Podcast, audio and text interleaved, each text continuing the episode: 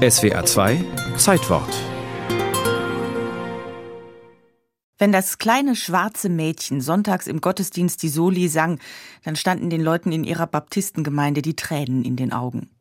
20 Jahre später war Marian Anderson, Tochter eines Kohlenhändlers aus Philadelphia, die erfolgreichste Konzertsängerin der USA.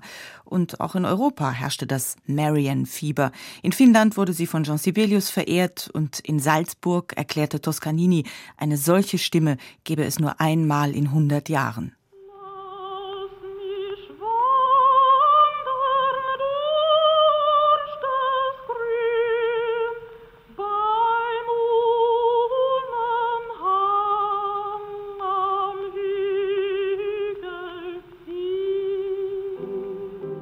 Diese einzigartige Altstimme, rund, goldglänzend und schön in jedem Register, hat Marian Anderson viele Türen geöffnet, die farbigen Menschen in diesen Jahren sonst verschlossen blieben.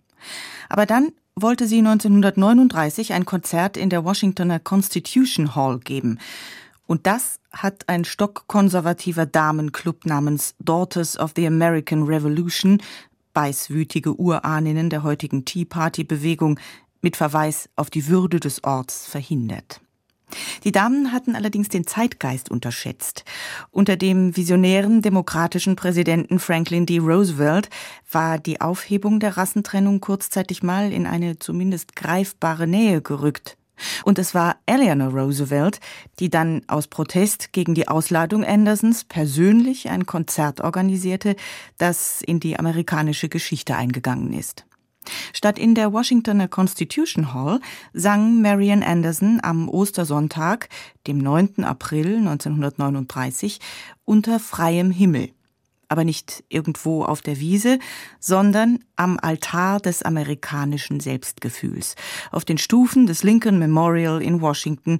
Und das gesamte riesige Areal bis hinüber zur Säule des Washington Monument war dabei voll mit Menschen. 25.000, schwarze, weiße, arme, reiche, alle fein gemacht, wie sich das für ein Konzert gehört, und alle entschlossen, ein Zeichen zu setzen.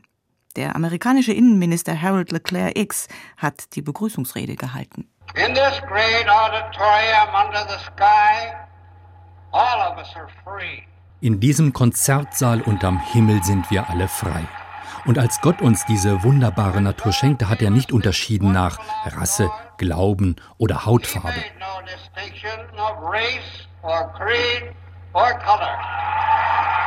Und dann trat Marian Anderson auf, eine winzige Figur im Pelzmantel zwischen den riesigen beiden Säulen. Die Enkelin eines befreiten Sklaven stand dort in all ihrer fast königlichen Grazie und sang America, diese heimliche Nationalhymne der USA, wo es heißt, von dir, mein Land, singe ich, dem süßen Land der Freiheit.